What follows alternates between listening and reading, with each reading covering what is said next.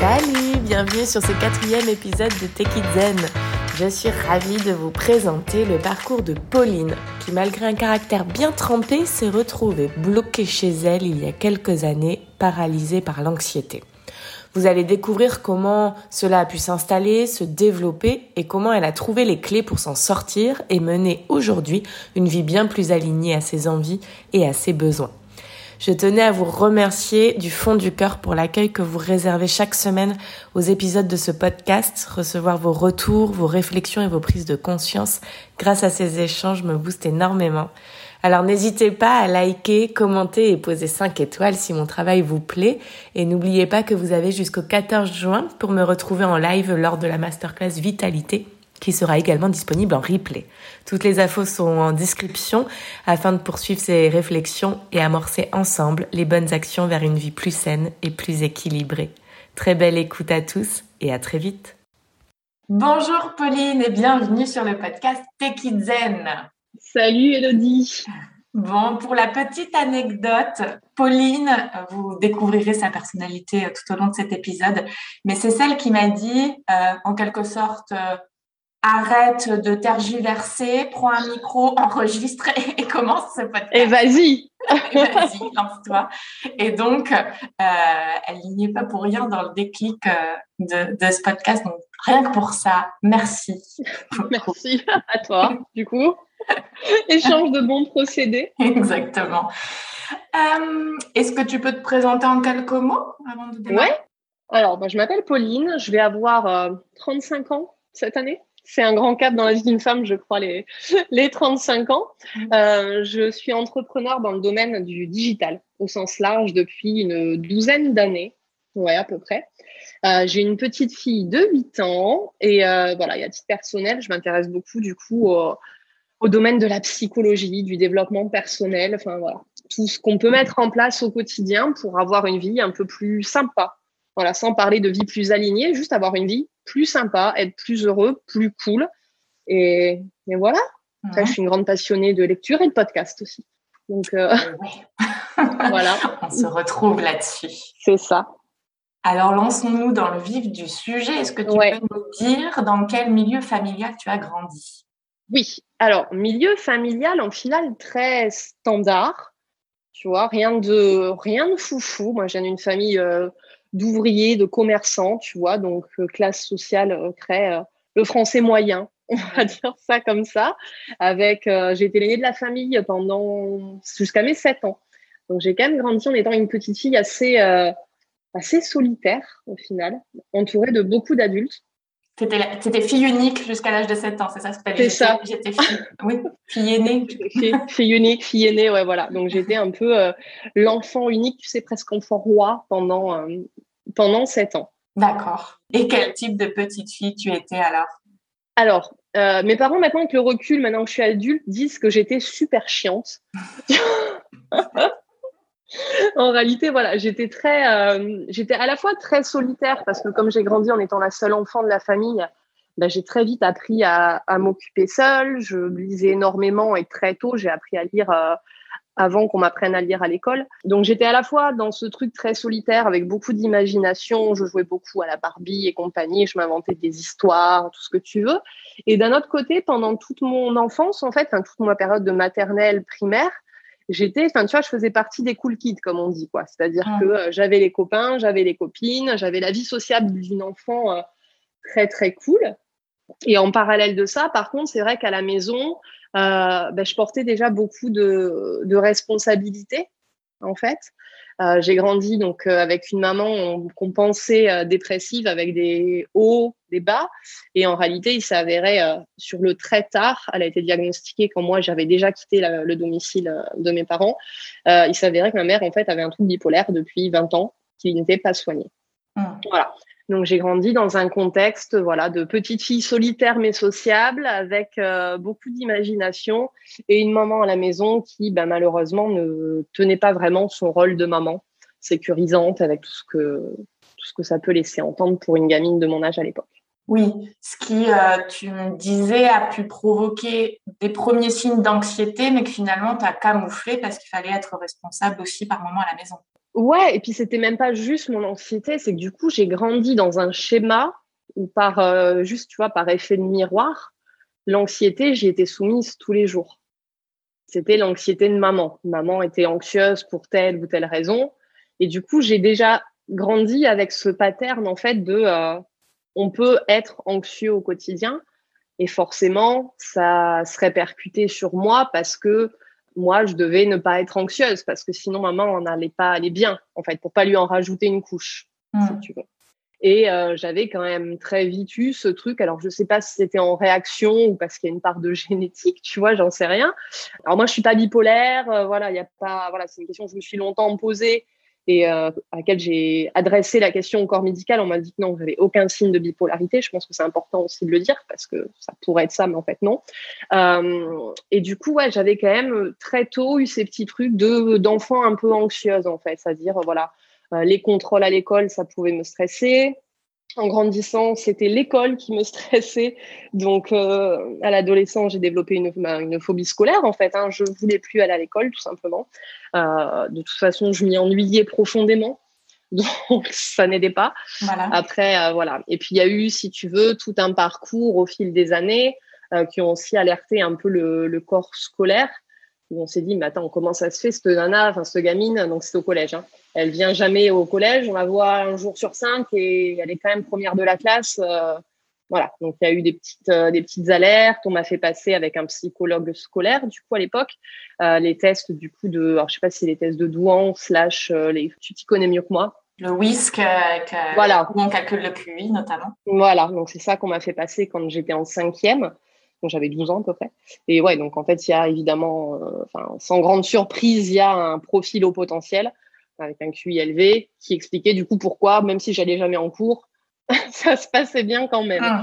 Mais, euh, mais voilà, donc du coup, ça a commencé aussi à générer de l'anxiété parce qu'aussi, je ressentais un décalage par rapport aux autres que je ressentais pas forcément enfant. Et j'avais un peu cette impression de, ouais, mais en fait, euh, je suis qui, quoi? Enfin, Pourquoi je suis différente? Et pourquoi Maintenant que j'ai grandi, je m'entends moins bien avec les autres. Et euh, pourquoi moi aller euh, faire des soirées avec les copains et les copines, euh, ça m'intéresse pas en fait. Ouais. Donc effectivement, sentiment de décalage qui grandit. Complet. Et puis des premiers aspects là aussi du stress et de l'anxiété qui grandissent aussi finalement avec bah, les questionnements de l'adolescence. Tu disais, est-ce que il y a un effet miroir ou génétique. Dans l'anxiété, en fait, on dit que les causes sont multifactorielles, puisqu'on ne sait jamais vraiment exactement d'où ça vient, mais ça peut être effectivement génétique, il y a une notion d'hérédité, mais aussi euh, bah, dans ce qui se transmet euh, au niveau éducationnel. Et puis après, ça peut être des événements de vie, aussi d'autres choses mm. extérieures à la famille qui favorisent ça, mais voilà, ça peut. Ouais, disons quoi, je pense qu'il y avait un espèce de terrain, tu vois, une prédisposition et les, choses de la vie, aussi bien ma mère que des déménagements, que ce genre de choses, ont petit à petit, tu vois, enraciné le truc, quoi, et ont transformé le, la prédisposition en état de fait. Tout à fait. Comment se passe ta scolarité, du coup, après euh, cette euh, révélation ben, J'ai toujours eu une scolarité, du coup. Alors, je mets de côté toute la période primaire, hein, où, du coup, j'étais pareil, euh, bah, j'étais brillante. Euh, pareil, collège, euh, élève brillante malgré qu'elle n'était jamais là. Euh, lycée, seconde cata, parce que forcément, il y a un peu de tout. Et moi, je suis une vraie littéraire. Donc, à partir de la terminale et tout, ça a roulé. Le bac, ça a roulé sans trop de difficultés. En gros, j'en foutais le moins possible et ça se passait très bien. et après, voilà, j'ai mis un peu de temps à, à trouver ma voie. Mais euh, voilà, d'un point de vue scolarité, ça s'était bien passé. Et d'un point de vue social, pour te donner une image très claire, tu sais, les... quand tu es au lycée, tu as toujours le, groupe de marginaux dans un lycée. Ils sont 4-5, ils font partie du club théâtre. Mhm. Euh, ils fument des pétards à la récré et ils s'habillent tout en noir avec les cheveux rouges. Ben voilà, c'était moi et mon groupe de, potes, de potes à l'époque. Donc voilà, sans grande surprise, j'étais du côté des, des marginaux. Ok. Donc entourée, pas seule, mais marginale à ce moment-là. Voilà, et avec euh, déjà à ce moment-là, au tout début de ma vie adulte, tu vois, sortir de l'adolescence, euh, fin du lycée, début de la vie étudiante, déjà ce truc de, euh, je dirais pas à l'époque des crises de panique parce que je les ai vécues par la suite et je voyais bien, avec le recul, j'ai bien vu qu'il y avait une différence. Mais à l'époque déjà, voilà, au tout début de ma vie d'adulte, je commençais déjà à avoir des vraies incursions de, au départ, je mettais ça sur du stress. Et en fait, non, j'avais déjà des vraies angoisses à l'époque. Oui, tu m'as dit que c'est vers 20 ans que l'anxiété commence à réellement se matérialiser. C'est ça. J'ai eu en fait une anxiété mouvante, on va dire ça comme ça, qui se portait selon les périodes sur des sujets bien précis. Euh, bah, à mes 20 ans, il y a eu une grande période. Donc moi, je, je suis du sud-ouest de la France et quand j'ai eu du coup 17 ans, je suis venue faire mes études à Toulouse.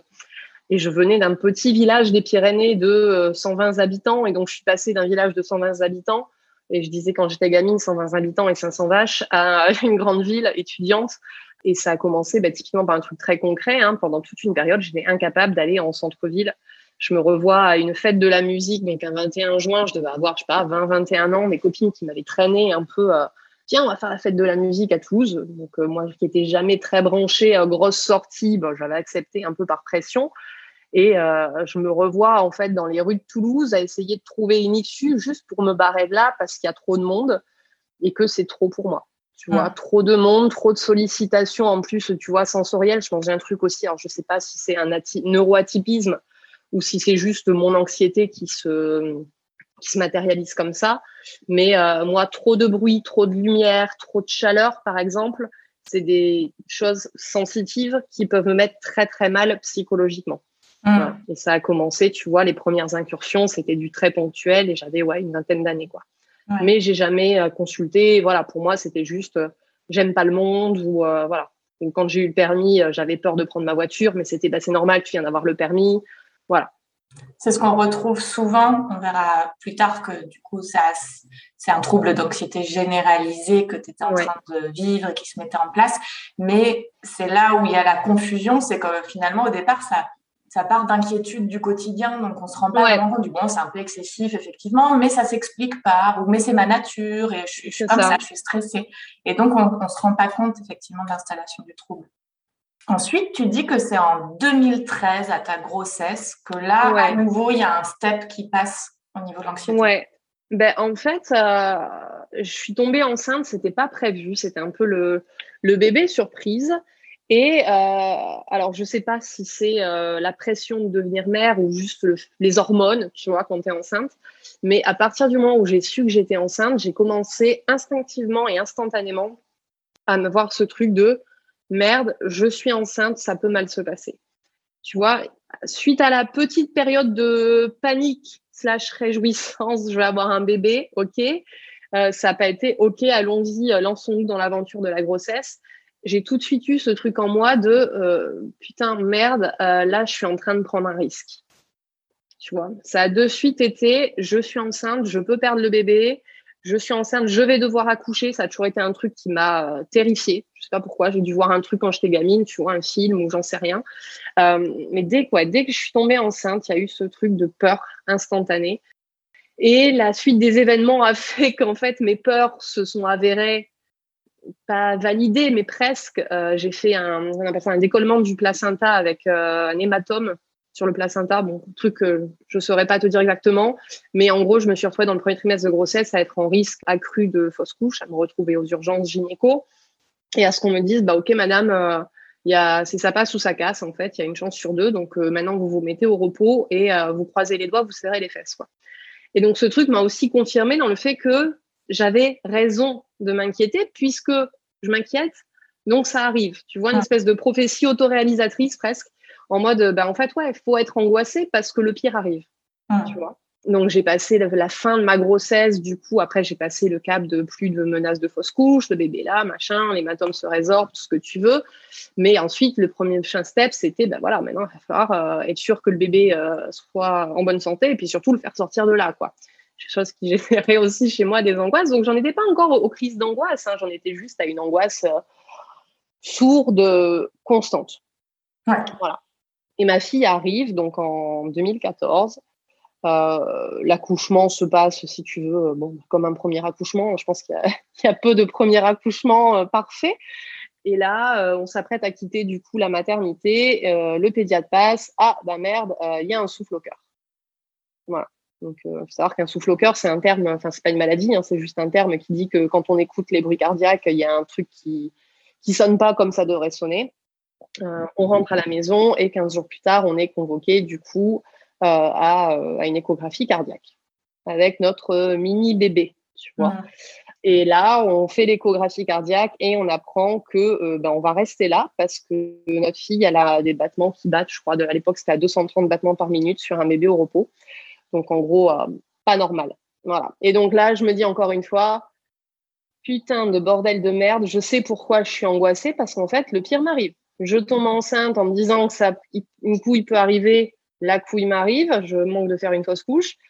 Je me dis, ça y est, j'ai pondu mon gamin, je suis à l'abri. Et ben non, parce que mon gamin, enfin ma gamine naît avec une malformation cardiaque. Donc en fait, tu vois, la, la vie en fait se charge de me rappeler que ouais, les shit happens, comme on dit quoi. Voilà. Et donc, euh, s'ensuit un parcours médical de six mois à l'hôpital, d'une intervention pour ma fille. Et, euh, Donc, c'est un peu le cercle vicieux, quoi. Les événements de vie viennent confirmer que j'ai raison de m'inquiéter, donc je continue à m'inquiéter et je reste là-dedans. C'est ça. C'est ça. Et du coup, euh, bah, à l'époque, tu te doutes bien que euh, quand tu es jeune maman, que tu es euh, aux prises avec bah, les hormones, déjà de base, tu vois, la redescente hormonale post-accouchement. La maternité de base, c'est déjà pas quelque chose de simple, mais quand en plus tu ajoutes un parcours avec un enfant qui est à l'hôpital une fois par semaine en attente d'une grosse opération du cœur, c'est compliqué. Donc je commence à l'époque vraiment à faire mes premières vraies crises d'angoisse au final euh, où je suis incapable de faire quoi que ce soit, où je dois vraiment mettre une pause dans mon quotidien. Et euh, là, pour le coup, c'est assez simple. L'hôpital nous colle entre les mains d'une psychologue ou d'une psychiatre, je sais plus trop, qui a l'habitude de gérer ce genre de cas avec les familles, et on me colle sous Xanax pour passer le cap. Voilà. Normal. On met sous sordine les, symptômes. Donc, effectivement, voilà. tu le dis, à ce moment-là, il y a cette anxiété-là qui s'amplifie les crises d'angoisse qui arrivent, mais tu arrives à le mettre en sourdine, c'est le mot, et à fonctionner quand même. J'ai pas le choix. Ouais, t'avances. J'ai pas le choix. J'ai ma fille euh, qui a besoin d'être opérée. Il faut qu'on lui fasse prendre du poids pour pouvoir atteindre, si tu veux, quand on opère un gamin, euh, les cardiologues expliquent qu'ils aiment bien que l'enfant fasse 5 kilos parce que 5 kilos, c'est en gros le truc médical qui fait que ce sera moins risqué. Donc en fait, mon objectif là pendant ces six mois de vie, c'est OK, Pauline, en fait, ton angoisse, euh, T'as pas le choix, tu la gères. Euh, il faut que ta gosse, elle prenne du poids, il faut qu'elle se fasse opérer et toi, on verra après. Quoi. Ok. Oui, je suis au centre plat. Voilà. Troisième, quatrième. C'est ça. C'est quelque temps après qu'un événement traumatisant, là, vient déclencher le vrai trouble anxieux. Ouais, c'est ça. En gros, ma fille se fait opérer, elle va mieux, elle est tirée d'affaire, mais je continue pendant 2-3 ans à être quand même hyper angoissée par rapport à elle. C'est-à-dire que je la couvre comme, euh, tu vois, comme du lait sur le feu, je suis hyper angoissée. Mais toutes mes angoisses se rapportent sur ma fille. Tu vois, c'est elle que je dois protéger. Moi, encore une fois, je suis en. Même moi, quand tu vois, avec le recul, j'essaye de me rappeler qui j'étais entre 2014 et 2017. C'est une espèce de grand flou. Je me trouve plus dans le grand tableau, tu vois. C'est-à-dire que je suis là, j'assure mon rôle de mère, mais moi, en tant que femme, amie, tout ce que tu veux, j'ai totalement disparu. En fait, je me suis focus sur ma fille et toute mon énergie, mes pensées sont focus à la maintenir en vie, tu vois. Et en 2017, truc tout con, je subis une intervention médicale et médicalement parlant, ça se passe pas top. Voilà, euh, il y a des soucis pendant l'intervention. Et je sors de cette intervention et je pense que là, j'ai fait dans ma tête une espèce de transfert. Ça a été du genre, OK, en fait, ma fille, ça va. Maintenant, je peux être celle à qui il arrive des merdes. Je peux être celle qui meurt tu vois. Euh, je suis celle qui n'est plus en sécurité. Et à partir de là, c'est le, bah, le début des emmerdes, si tu veux. Et là, ce qui n'était en fait à l'époque que des petites crises de d'angoisse, des crises d'angoisse sous net presque, tu vois. Vu après, euh, si on fait une espèce d'échelle, euh, ce qui était des petites crises d'angoisse ponctuelles devient un truc bah, quasi instantanément du jour au lendemain qui devient qui devient toute ma vie en fait. Tu vois, il y a ce truc de euh, bah, tu te lèves un matin, tu vas faire une intervention en mode bon, bah voilà, je suis quelqu'un de stressé, d'angoissé au quotidien, et tu rentres chez toi le soir et euh, tu es dans une espèce d'état de choc euh, parce que tu as eu une espèce de prise de conscience que, bah, que tu n'étais juste pas en sécurité. quoi. Voilà. Et avec le recul, je pense juste que ça a été, tu vois, la goutte d'eau qui a fait déborder le vase. Ouais, c'était sous-jacent et c'est venu faire exploser ça. Ouais. Et donc là, on voit effectivement, ça fait la différence entre euh, l'anxiété qui est là, mais qui s'exprime pas complètement en trouble, et le trouble qui, petit à petit, t'handicape complètement au quotidien. C'est ça. c'est que ça a commencé, au final, ça a été hyper rapide. C'est qu'en l'espace d'un mois, j'ai perdu toute autonomie. C'est-à-dire qu'avant ça, je pouvais être angoissée, stressée. Euh, mon quotidien était vraiment celui de Madame Tout le Monde. C'est-à-dire que euh, voilà, j'allais au resto avec mes copines, euh, j'allais faire mes courses. Euh, j'adorais, tu vois, moi je suis indépendante, donc j'ai une certaine liberté dans mon planning. Ben, j'adorais prendre n'importe quand une demi-journée dans ma semaine de taf pour aller me barrer à l'autre bout de Toulouse faire les boutiques ou aller à la bibliothèque, tu vois, ou même me balader. J'étais quand même très fonctionnelle. je me posais pas de questions pour le fait de faire certaines choses du quotidien. Prendre ma voiture, me taper deux heures sur l'autoroute pour aller voir mes parents, par exemple, c'était pas un problème. Et en l'espace d'un mois, j'ai l'impression que donc, ce que j'ai su être un trouble anxieux après m'a grappillé toute mon autonomie. Je me suis retrouvée du coup à 32 ans à être complètement dépendante euh, de mon cercle très proche. Ah, Donc, euh, quand je dis complètement dépendante, c'est aussi bien que j'étais incapable euh, d'aller récupérer, de prendre ma voiture pour aller récupérer ma fille chez la nounou. Euh, aller faire des courses seule, c'était non. Avec mon mec, j'y allais, mais j'étais en crise d'angoisse pendant toute la durée des courses. même rester seule, en fait, avec ma fille, ou même seule la journée, c'est-à-dire que je me revois à mon bureau en train de travailler et faire une crise de panique. Quoi. La vraie crise de panique où tu sais, à pouvoir respirer, à trembler, à voilà, en mode mais putain, mais, mais qu'est-ce qui m'arrive quoi? Ah. Et puis des pensées, euh, tu vois, euh, le cercle de pensées obsessionnelles qui tourne en boucle en mode putain, mais je vais crever, je suis en train de devenir complètement folle en fait. Ouais, il y a cet aspect de, effectivement, il y a quelque chose de pas normal qui arrive et je délire ou je deviens folle. Surtout que ça. on peut le retrouver dans les attaques de panique, cette sensation de devenir fou aussi. C'est ça. Ah, mais complètement. Il y a vraiment ce truc de, euh, en fait, tu as une petite voix, tu sais, au fond de toi. Et ça, je pense que toutes les personnes qui ont fait des attaques de panique euh, vont très bien se le figurer. Il y a cette petite voix au fond de toi qui arrive quand même à te dire, euh, mais non, t'inquiète pas, c'est normal ce que tu vis. Tu l'as déjà fait, t'en es pas mort, ça va bien se passer. Mais cette petite voix, elle représente 5% en fait de ce qui se passe dans ta tête à ce moment-là. Et les 95% restants, il y en a la moitié qui sont sur tes symptômes physiques dans le moment où tu as l'impression de t'étouffer, faire une, une, crise cardiaque ou ne plus rien y voir. Et l'autre moitié, c'est juste ton esprit qui est en boucle, en mode euh, warning, warning, euh, ça va pas quoi. Du coup là, pour petite parenthèse pour que ceux qui nous écoutent comprennent bien, effectivement, le trouble d'anxiété généralisée, donc on appelle le TAG, ça représente euh, actuellement 4 à 5% de la population. C'est un trouble du coup qui est très répandu parce que c'est beaucoup, 4 à 5% Et ça va représenter vraiment des inquiétudes, comme on le disait, de tous les jours, mais totalement envahissantes et handicapantes avec beaucoup de scénarios catastrophes. Et si il se passe ça, si je fais mes courses, et si il se passe ça, si, si, si.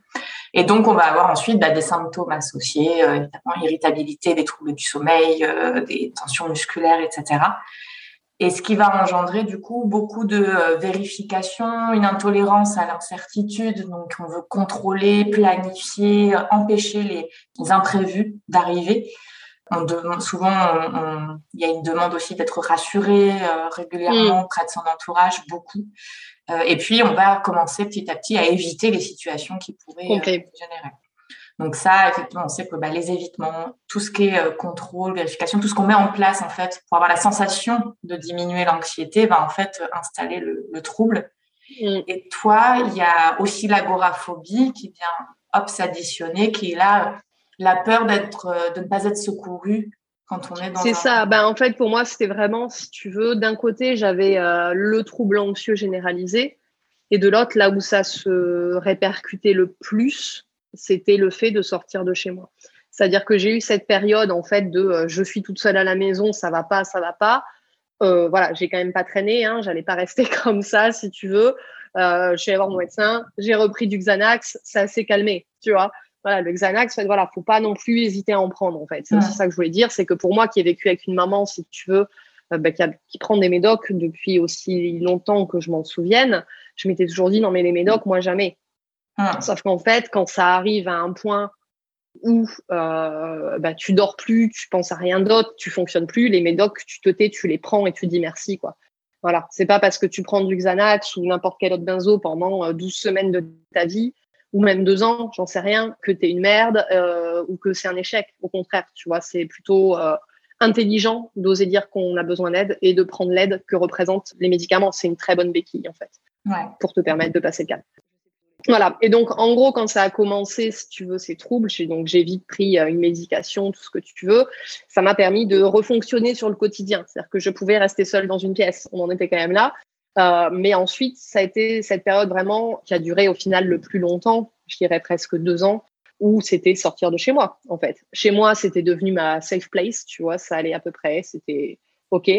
Tant que je sortais pas de chez moi, il pouvait rien m'arriver. Donc, en gros, j'en suis arrivée dans l'évitement complet, euh, aller en rendez-vous client, c'est-à-dire me retrouver. Euh, c'est à l'époque, je bossais beaucoup avec des TPE, PME locales, donc je pouvais aller les voir, tu vois. Et puis, il n'y avait pas le Covid, donc il y avait ce truc encore très ancré de euh, si on doit avancer sur un sujet, il faut se voir. Euh, donc, aller voir mes clients, me retrouver euh, enfermé, tu vois, entre guillemets, dans une salle de réunion, le cul collé à ma chaise avec trois personnes, ça déclenchait chez moi des crises de panique, mais terribles. Euh, aller chercher ma fille à l'arrêt de bus qui était en gros au portail de ma résidence, pareil, parce que j'avais ce vrai truc de être enfermée sans possibilité de m'échapper. Tu vois, je devais rester à l'arrêt de bus jusqu'à ce que ma fille arrive, je devais rester le cul en réunion parce que c'est mon job, parce qu'on attend de moi que. Donc j'avais à la fois ce truc d'obligation, d'enfermement, une vraie phobie de l'enfermement en public, tu vois, et surtout ce truc de j'avais peur de faire une crise de panique devant les autres, d'un que ça se voit, et de deux que ça devienne euh, totalement incontrôlable et que je perde connaissance. C'était mon grand truc, c'est j'ai peur que ça devienne incontrôlable euh, et de perdre connaissance. Et c'était même pas ne pas être secouru, c'était la honte d'éventuellement voir que je faisais une crise de panique, que je m'évanouissais alors qu'au final, plot twist, ce n'est strictement jamais arrivé. C'est-à-dire que jamais, voilà, c'est en ça que j'ai été très forte et c'est en ça que je pense aussi que ça m'a pris autant de temps de m'en sortir. C'est que pendant toute cette période qui a duré du coup quasiment trois ans, très très peu de monde est au courant.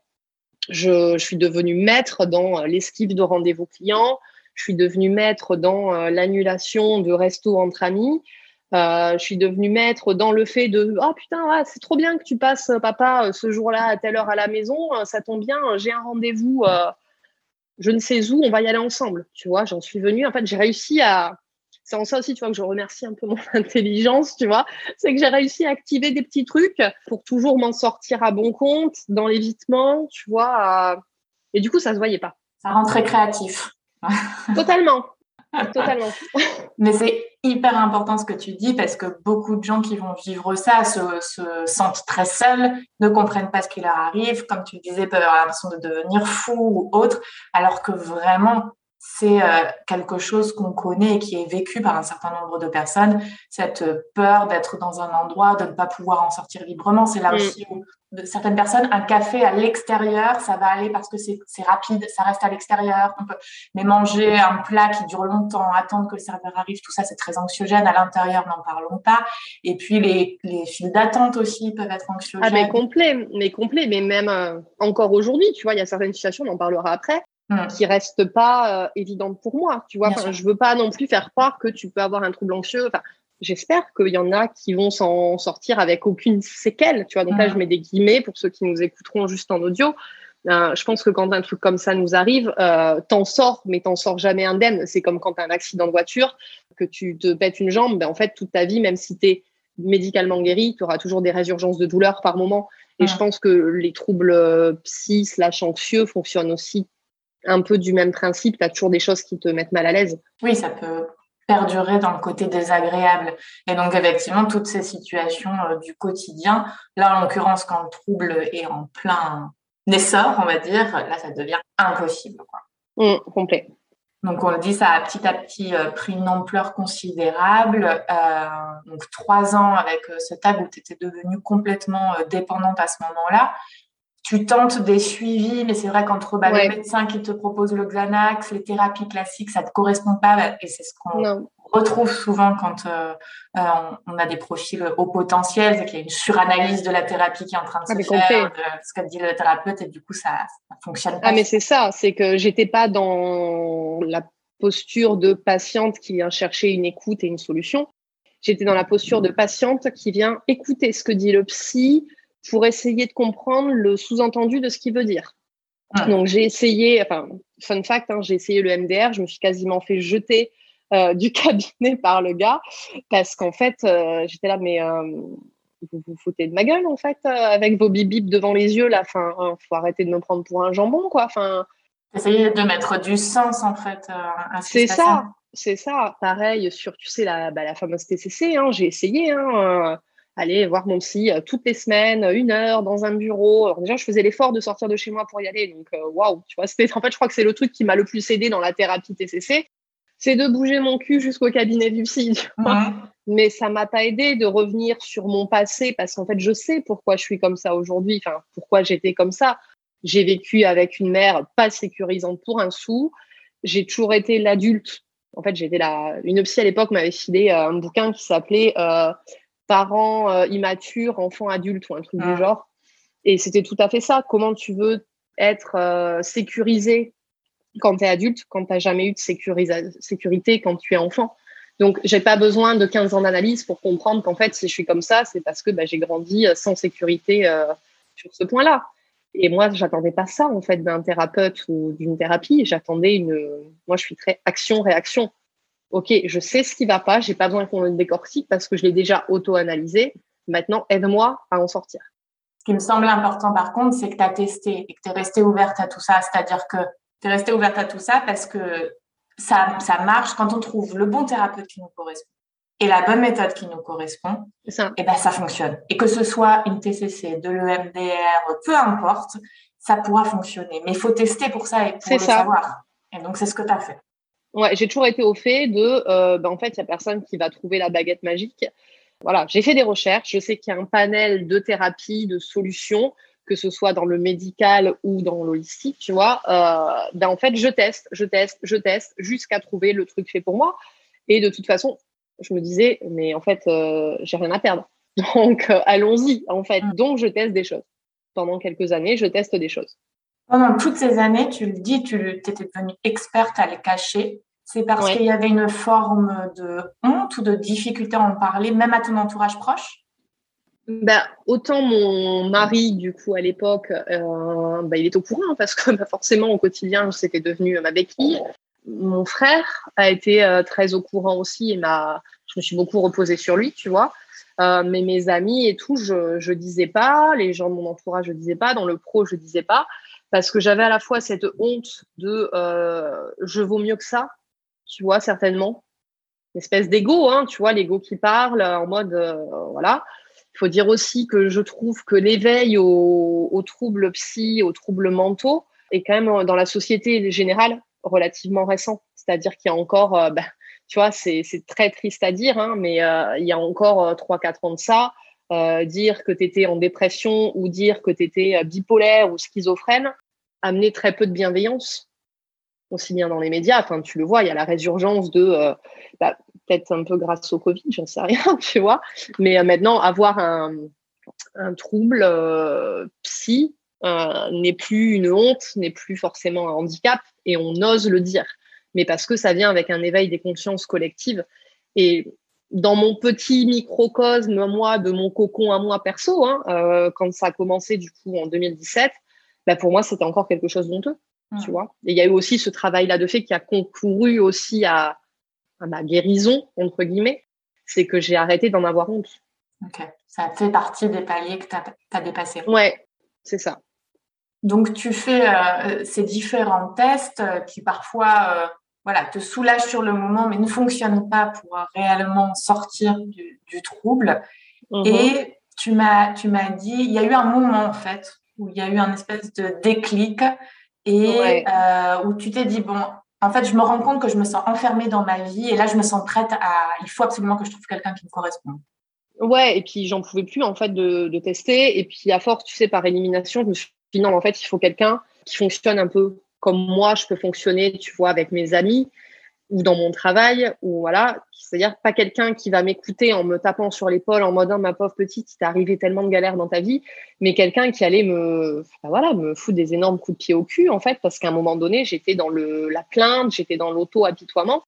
Et du coup, alors euh, pour la petite histoire, donc tu la connais, en fait, je suivais à l'époque euh, sur Instagram, à l'époque, moi j'avais un compte de décoration d'intérieur Et euh, je copinais avec une copinette Insta qui s'appelle Laure, qui elle aussi avait un compte de plus ou moins où elle parlait de déco aussi. On a commencé à copiner comme ça.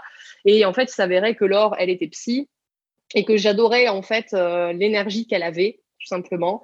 Quelqu'un de très cage, de pas du tout, euh, qui, voilà, dans sa manière de s'exprimer, semblait 100% humaine tu vois, mais qui n'était pas dans ce truc qu'avaient parfois les psys de juste, voilà, t'écouter sans te donner le truc.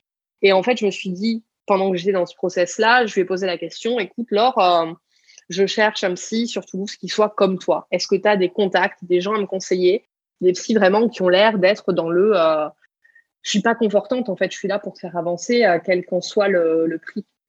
Et Laure me dit, non, mais écoute, euh, tu sais ce qu'on va faire, j'ai jamais fait ça, mais voilà, c'est pas un truc que je fais, mais on va te la faire, ta thérapie, c'est moi, si tu veux, je te fais ta thérapie. Là, je me dis, bon, bah allez, en plus, pratique. Je vais pas sortir de chez moi puisqu'elle habite pas dans la même ville que moi. On va la faire par téléphone. Et donc, on cale un, on cale un, créneau, tu vois. Donc, ce qui aurait pu être aujourd'hui les fameuses euh, sessions en visioconférence qui sont rentrées dans les normes. Ben, on est en 2000, 2019, je crois, un truc comme ça. Ben, avant Covid.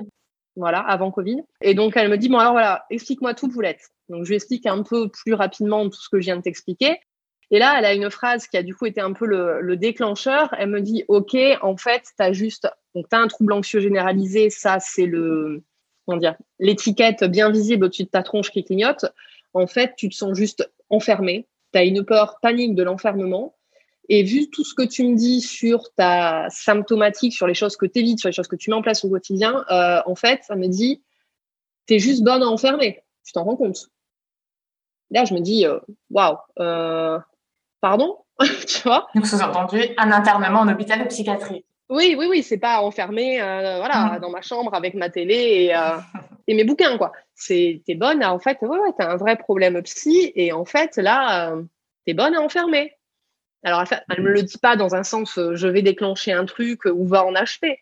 Elle me le dit et je le sais maintenant avec le recul pour me faire prendre conscience d'à quel point j'ai, voilà, la gravité, à quel point j'ai laissé tout ça aller trop loin, quoi pas parce que j'ai pas voulu, parce que j'ai essayé de faire des trucs, mais en fait, tout ce que je fais, je fais pas, je fais juste pas les bonnes choses pour moi. Tu vois, j'essaye de faire des thérapies, sauf qu'elles sont pas pour moi.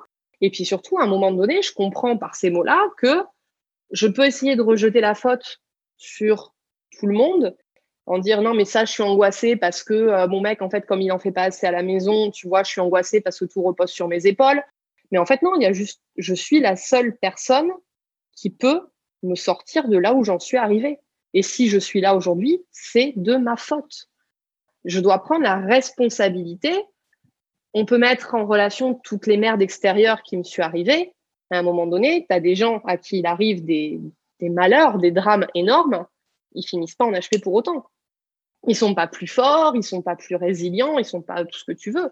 C'est juste des gens qui, à un moment donné, se, prennent la responsabilité de leur vie, de leurs actes et de leurs pensées et qui se, je pense, hein, tu vois, qui, qui font ce qu'il faut pour que ça aille parce que putain, t'es plus une gamine de 6 ans, quoi.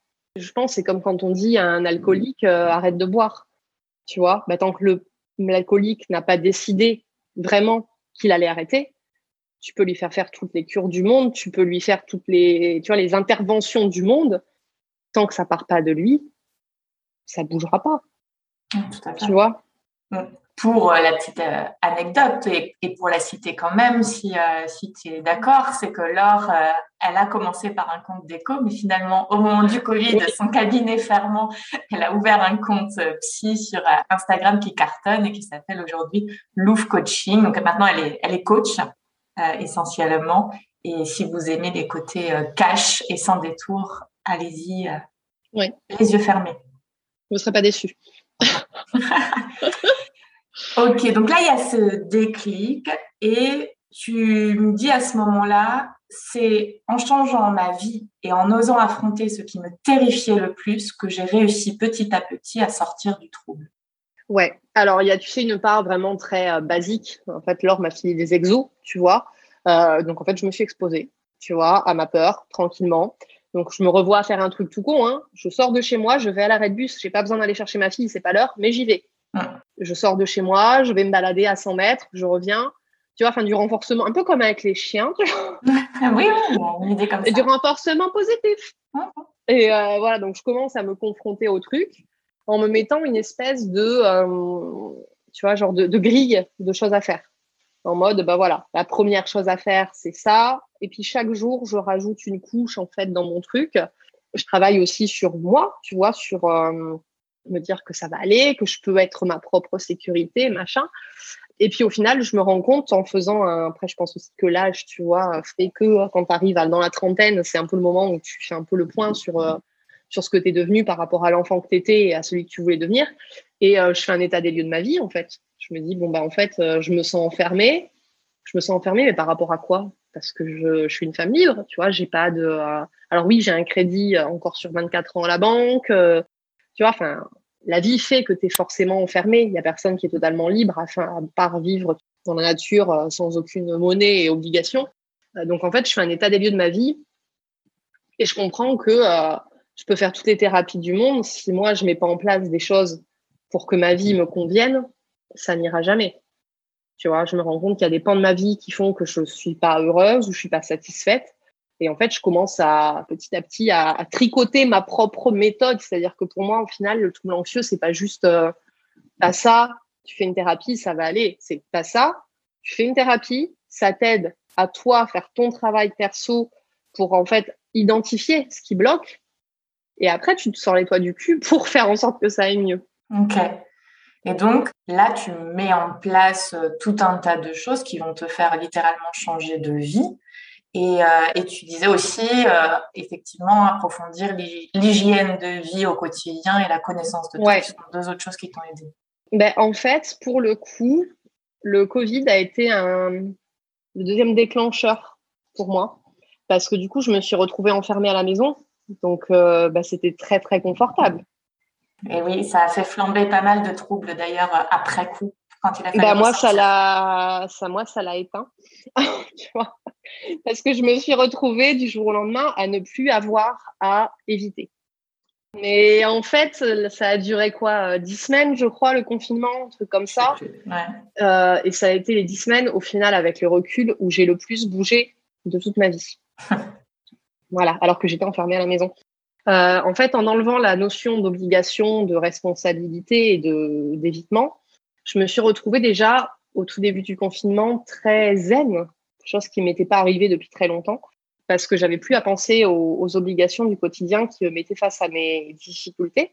Et en fait, j'ai abordé le début du confinement, je me posais la question, euh, alors je dis pas qu'il faut faire comme moi, chaque cas est différent. Euh, mais moi, avant le confinement, ça faisait quand même déjà quelques mois que je m'étais rendu compte que mon mariage ne me n'atteignait pas, enfin disons que ne m'apportait pas ce dont je rêvais pour ma vie de femme. Voilà. Euh, voilà, tu vois, tu as, le truc idéal, alors tu n'es pas perfectionniste au point de vouloir l'idéal et plus, mais un minimum, quoi, tu vois. Euh, et moi, ça fait déjà quelques mois que je me rendais compte que c'était aussi peut-être une, une, des facettes de mon enfermement, c'était que j'étais plus heureuse dans mon couple et que bah, j'étais quand même mariée avec cet homme-là, on avait un enfant ensemble, on avait un crédit immobilier ensemble, et que du coup, euh, bah, toute ma vie reposait sur quelque chose qui m'enfermait, mais qui ne me satisfaisait plus. Et donc, j'aborde ce confinement à la fois dans le soulagement total de ah putain, je ça me fait des vacances quoi sur les obligations. Et d'un autre côté, ouais merde, en fait, je me retrouve enfermée à la maison H24 avec mon mari que je, je pense sérieusement à quitter quoi. Et voilà, c'est pas évident. Et je pense qu'on a été énormément dans ce cas-là à, se retrouver. Il y a énormément de couples hein, qui se sont séparés pendant et après. Euh, et ben moi voilà, j'ai fait partie de cela et euh, très très vite, au bout de quelques jours, en fait comme si le l'accalmie m'avait permis, tu vois, de de suite faire le switch. Je lui ai dit ben en fait c'est fini quoi. Et du coup bah, j'ai passé les, les huit semaines suivantes à prendre soin de moi. Il y avait plus le boulot parce que moi j'ai perdu à l'époque, je bossais surtout pour des commerçants, euh, du commerce physique ou des centres de formation. Donc en fait du jour au lendemain, moi j'ai perdu 90% de mon taf donc en fait, j'avais plus le boulot à m'occuper. Je savais que j'allais divorcer dans les mois à venir. Euh, j'avais plus à gérer les, obligations de sortir de chez moi. La seule chose que j'avais à gérer pendant les dix semaines, c'était euh, moi et ma fille. Ah. Et du coup, pendant dix semaines, j'ai fait des choses que je n'aurais jamais fait de ma vie, tu vois. Genre, j'ai commencé à faire du sport. Alors que depuis des années, j'étais celle qui disait non, mais moi, jamais de ma vie, je transpire, je déteste transpirer. Enfin, non. En fait, j'ai commencé à faire du sport. Euh, j'ai toujours aimé cuisiner. Bah, du coup, là, j'avais enfin du temps pour recuisiner, machin, tout ça. En plus, comme euh, on pouvait sortir faire les courses, euh, mais pas trop, donc c'était bien. C'était mon mari qui allait. Hein. Je pas déconner, j'allais pas y aller en pleine pandémie avec le risque de choper une mère qui, à l'époque, on savait pas si on allait survivre, tu vois. donc, en fait, j'ai eu du temps pour me mettre au sport. J'ai eu du temps pour cuisiner, manger plus sainement. J'avais du temps pour moi, pour l'humaine, tu vois, pour euh, lire, pour juste être posé. Alors, je, ne suis pas très branchée méditation, tu vois, mais juste être posé. Euh, tu vois, je me suis, j'ai beaucoup passé de temps dans le, mon jardin, dans mon hamac, avec euh, mes écouteurs sur les oreilles et des podcasts. Et j'ai commencé à faire ce travail, tu vois, de ben, en fait, tout ça ne me définit pas. Et oui, très important. Je ne suis pas définie par mon trouble. C'est ça. Et j'ai retrouvé, en fait, tu vois, je te disais tout à l'heure, pendant les trois ans, les trois premières années de vie de ma fille, ben, j'étais pas là, tu vois, j'étais genre un fantôme. Et en fait, là, je me suis retrouvée en, condensé sur dix semaines à euh, recoller les pièces du puzzle de qui j'étais. Tu vois, je savais que mon mariage était fini et que j'allais en sortir. Et ça faisait peur parce que ça voulait dire, euh, ok, il y avait toute la logistique, vendre la maison, euh, annoncer le divorce à la petite, mais aussi me retrouver seule. Pour quelqu'un qui a un trouble anxieux généralisé et qui est totalement dépendant de l'autre, c'est hyper compliqué. Mais d'un autre côté, j'avais ce truc, bah, en fait, euh, bah, ce sera fait. Je pourrais plus me défiler, en fait, j'aurais pas le choix. Et d'ailleurs, Laure, à l'époque, je lui ai dit, non, mais là, par contre, je dis, je, je, l'ai fait parce que c'était devenu une question de survie. Euh, mais comment je fais si euh, demain j'ai une crise de panique un soir, dans six mois, quand je serai dans mon appart avec ma fille, elle me dit, mais t'en feras pas. Je dis, ouais, mais, mais tu peux pas en être sûr. Elle me dit, non. Mais là, tu as pris la décision que toi, tu allais faire ce qu'il faut pour être ta personne de sécurité et la personne de sécurité pour ta gamine. Donc en fait, ça va aller. Enfin, c'est même pas une question, en fait. Ça va aller. Et en effet, ça a été. Ça n'a pas été facile. Ça a été source, pas de crise de panique pour le coup, de stress, mhm. tu vois, d'angoisse. Qui est parfaitement normal, hein, des changements aussi importants. À voilà. ça procure du stress. C'est ça. Et voilà. Et petit à petit, en fait, ben, je me suis retrouvée moi euh, et, j'ai changé. Tu vois, on dit que les gens ne changent pas, mais en fait, si, les gens changent. Mes priorités ont changé, ma manière de voir les choses ont changé. Et voilà, et petit à petit, j'ai mis en place des choses qui sont bonnes pour moi. Ok. Ça a changé dans un sens, euh, tu dirais, plus léger, plus optimiste qu'à l'époque? Alors, euh, pas léger ou optimiste, tu vois, mais dans le, le temps que j'accorde à mon hmm. bien-être à moi. Ouais, tu vois? Je me repositionne au centre. Ouais, c'est ça. Et en fait, euh, j'ai passé du coup six ans à être tout pour ma fille, par exemple. Euh, ben en fait, maintenant, je sais que pour être euh, une bonne mère, il faut que la bonne mère fonctionne. Donc, il faut qu'elle puisse prendre du temps pour elle. Et donc, parfois, j'ai dit à ma fille, non, maintenant, c'est le temps pour maman. J'ai besoin de lire, j'ai besoin d'aller faire du yoga, j'ai besoin juste d'écouter un peu de musique, que tu me laisses tranquille 30 minutes. Dans 30 minutes, je reviens, on fait à manger ensemble, on fait ce que tu veux. Mais là, j'ai besoin de temps pour moi. Et c'est aussi en apprenant à mettre ces barrières et à revendiquer en fait mon temps.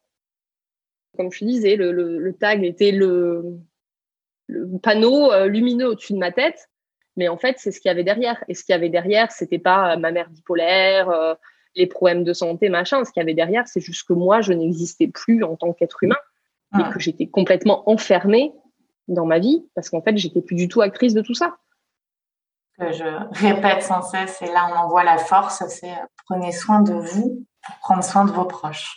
C'est ça. Euh, les deux dernières questions. Est-ce que tu as une idée de ce que ça a renforcé ou fragilisé chez toi ce parcours?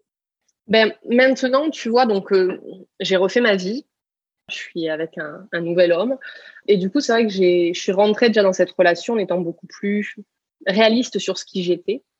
Tu vois, j'étais pas dans le euh, je donne, je monte la meilleure version de moi-même. Je suis comme ça en fait, avec des failles psychologiques. Tu vois, j'ai plus peur déjà de le, cacher. Et mon mec, du coup, me dit souvent, mais en fait, tu es super forte comme femme.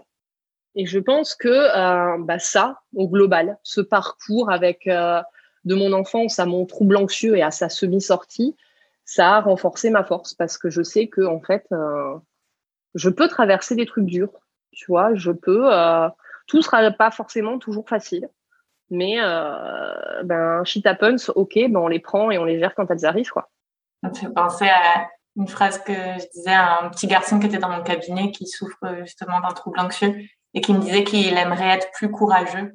Et je lui disais, moi, je trouve que tu es extrêmement courageux parce que pour revivre avec de l'anxiété comme ça au quotidien, il faut l'être.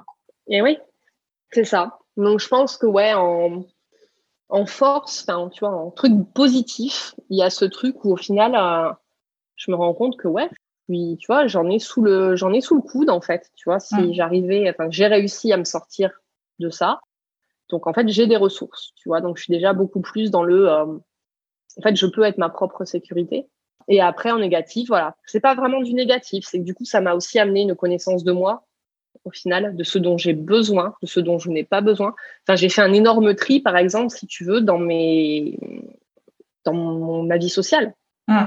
Des gens qui étaient euh, dans ma vie depuis, euh, voilà, depuis euh, le début de la vie d'adulte, donc depuis 10, 15 ans, ben, en fait, c'est aujourd'hui, ces personnes-là, elles sont sorties de ma vie. Donc, j'ai perdu des gens en cours de route. Euh, j'ai perdu du, comment dire, même du business parce que j'ai arrêté de faire certaines choses en termes de, de job qui me, me convenaient plus, qui répondaient plus à mes, tu vois, mes envies, à mon éthique personnelle. Et j'ai appris à dire non aussi. Ça, c'est quand même vachement bien. et, euh, et, voilà. Et je sais qu'aujourd'hui, si tu veux, ça fera toujours partie de moi.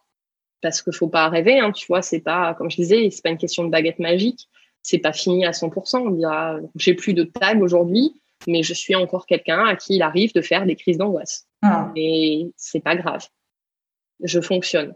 Et il y a toujours des situations qui me, qui me posent problème. Mais après, voilà, c'est quand même un... Je pense pas que tu sortes d'un truc comme ça au stade où moi j'en étais. Tu sors pas de ça en deux mois, en dix semaines de, confinement Covid. Il faut des années. Et il y a des choses qui nécessitent plus de travail, plus de temps, plus de confiance j'en ai fait un post, c'est euh, Christophe André qui disait ça, les trois phases de l'anxiété, où il disait qu'il y avait la, phase de résistance, où on vraiment euh, en combat euh, et où on obéit à toutes ces injonctions constantes de faire attention à tout, etc. Ensuite, il y a la phase de coexistence. On comprend qu'on ne pourra pas la supprimer entièrement, cette anxiété. Il faudra vivre avec elle, s'accommoder de sa présence, en prenant soin de ne pas la laisser conduire notre vie. Et puis, il y a une troisième phase, la transcendance, peu à peu, après lui avoir résisté, à force d'affronter la vie malgré ses mises en garde, on en arrive à une coexistence pacifique avec elle et on finit même par lui trouver des qualités. C'est ça. effectivement, elle ne disparaît jamais complètement, mais on apprend à vivre avec. C'est ça. Et puis on apprend à petit à petit à, à s'exposer en fait aux choses qui nous angoissent. Et puis on apprend surtout, et je pense que c'est hyper important, on apprend à en rire. Et moi, un truc qui a été hyper euh, game changer en fait, tu vois, dans mon parcours, c'est que du coup pendant des années j'en ai eu honte, personne ne savait. Euh, Aujourd'hui j'en parle, voilà, potentiellement tu vas balancer ça sur ton compte Insta, on va pouvoir me relier parce que forcément je suis identifiée, identifiable, euh, donc on va savoir, tu vois, même mon, mon image professionnelle, bah, les gens qui me suivent en professionnel, mes clientes vont savoir, ça me pose aucun problème. Ça me pose aucun problème et au contraire, si je peux euh, inspirer ne serait-ce qu'une personne, ben, tant mieux. Et tu mm. vois, du coup, j'en ai plus honte et surtout maintenant, j'en rigole. J'en ris. C'est-à-dire que je sais, alors aujourd'hui, je ne sais pas pourquoi c'est ce truc-là, ces deux trucs-là qui me sont restés. Alors, typiquement, quand je suis euh, fatiguée ou que je suis à l'approche de mes règles, tu vois, j'ai ce truc de. C'est normal, hein, c'est le cycle féminin, tu Mhm. Euh, j'ai ce truc de, je me sens très vulnérable. Et typiquement, aller faire les courses toute seule, euh, à l'approche de mes règles, ça reste encore assez compliqué. C'est-à-dire que faire les courses, ça va, tu vois, j'ai mes, mes écouteurs dans les oreilles, j'écoute un podcast. J'ai trouvé des petites, c'est pas de l'évitement, c'est j'ai trouvé la recette pour que ça se passe bien pour moi. J'en avais pas besoin il y a 15 ans, j'en ai besoin aujourd'hui, peut-être que j'en aurais pas besoin dans 15 ans, mais à la limite, c'est pas grave. Par contre, voilà, j'ai toujours un peu de mal à faire la queue quand il y a beaucoup de monde au supermarché et que je suis toute seule. OK. Euh, et par contre, je ne sais pas pourquoi, je n'arrive toujours pas à prendre cette putain d'autoroute. c'est un truc, je ne sais pas. C'est resté comme ça. Alors, autant avant, aller me balader, machin, toute seule, euh, c'était même pas envisageable. Maintenant, je peux partir une heure et demie dans les champs, euh, courir, me balader avec mon chien, ça ne me pose aucun problème. Alors que je suis plus vulnérable. Hein. Je suis dans un champ, perdu au milieu de nulle part, mon téléphone ne passe pas, je pourrais me faire égorger par le premier perdu. Voilà, mais ça me pose plus de problème. Par contre, prendre l'autoroute dans une voiture récente qui fonctionne bien, sachant que j'ai le permis depuis que j'ai 19 ans, donc depuis 15 ans, donc je sais conduire, bah ça, c'est pas possible. C'est-à-dire que je monte dans la voiture, Je suis sur l'autoroute. Tu peux pas sortir dans une autoroute, tu vois. Tu peux pas t'arrêter au bord de la route. Tu as la bande d'arrêt d'urgence, mais peut-être pas trop conseillé. Il y a cette notion de pouvoir sortir de là où on est à tout moment. Et sur l'autoroute, effectivement, c'est pas si facile que ça. Voilà. Donc l'autoroute, je ne la prends pas, tu vois. Euh, mais c'est ok. Mon mec est au courant. Euh, j'ai réussi la dernière fois avec lui quand même. En tant que passagère. Non, non, non, ah, passagère, je le prends sans souci. Moi, tant que je conduis pas, il n'y a pas de souci. Ah, ok, c'est juste en Non, non, c'est en tant que conducteur. J'ai réussi à conduire sur l'autoroute. Et il en rigole, tu vois, c'est pas un problème. Et moi, j'en rigole. Je dis, non, mais tu sais que je vais certainement pas prendre l'autoroute, euh, chérie. Je conduis pas sur autoroute. Il me dit, non, mais quand même, Popo, 34 ans. Ouais, mais ça, non, en fait. Ça, j'ai pas. J'estime qu'aujourd'hui, c'est pas un problème dans ma vie. C'est pas grave. Tu as des gens qui ont peur des araignées. Ben, moi, j'ai peur de prendre l'autoroute. On va pas en faire un caca nerveux. Le jour où j'aurai envie, où je me sentirai prête, je le ferai. Et donc, premier enseignement, ne plus en avoir honte. Et deuxième enseignement, si je peux me permettre, être sa propre meilleure amie et être bienveillante avec soi-même. Très important. Et on le dit d'ailleurs, euh, parce que tu le disais, que euh, ce qui t'avait aidé, c'était t'exposer au fur et à mesure au niveau comportemental et puis au niveau des pensées aussi, euh, mm. changer ça. Et en fait, on, a tendance à être notre pire ennemi, donc devenir sa meilleure amie peut aider de temps en temps. Ouais. Souvent même.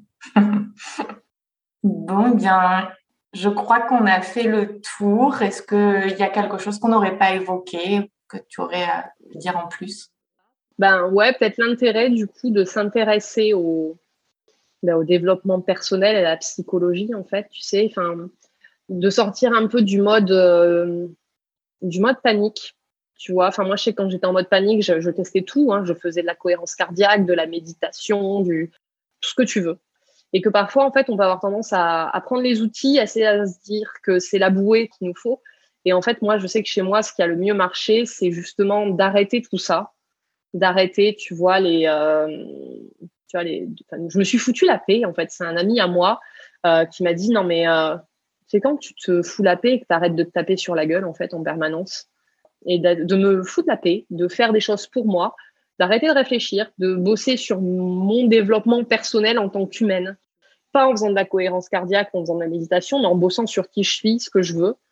Bah, c'est ça en fait qui m'a aidé. Mais parce que ces outils, ils viennent appuyer quelque chose si on est en phase avec soi et que c'est ce qui nous fait du bien. Mais si on commence par ces outils alors qu'on n'est même pas en phase de qui on est, ce qu'on aime, ce qu'on veut, effectivement, ça marchera pas. C'est ça. C'est euh, le bon outil au bon moment, quoi. Ouais, tout à fait. Merci énormément pour euh, ce témoignage, parcours hyper riche qui, euh, je suis sûre, en inspirera quelques-unes qui l'écouteront. Je l'espère, en tout cas, c'est le but. Et hum, ma foi, est-ce que tu veux dire où tu en es aujourd'hui? Donc aujourd'hui, ouais, bah, si vous voulez qu'on en discute, parce que voilà, enfin, je vais vous donner le lien de mon compte pro, mais je suis totalement ouverte au fait d'en discuter s'il y a des gens qui ont besoin d'en parler, parce que moi je sais aussi que voilà, donc de voir d'autres personnes qui en parlent, ça m'a beaucoup aidé aussi. Donc il n'y a aucun souci pour que vous me suiviez ou que vous m'envoyiez un message. Là où je suis la plus active, c'est sur Instagram tu mettras dans le lien, comme ça sera plus simple à dire, c'est at cheer.end.rock. C'est un compte pro, mais euh, si tu as besoin de venir en parler à, titre perso, c'est avec grand plaisir. Eh bien, merci pour elle et merci pour ça. Avec une belle continuation et puis à bientôt. À très vite. Merci d'avoir écouté cet épisode jusqu'au bout. Si vous appréciez ce programme, n'hésitez pas à le soutenir de manière totalement gratuite en le partageant autour de vous, en vous abonnant et en laissant un avis. Je vous dis à très vite pour une vie plus zen au quotidien.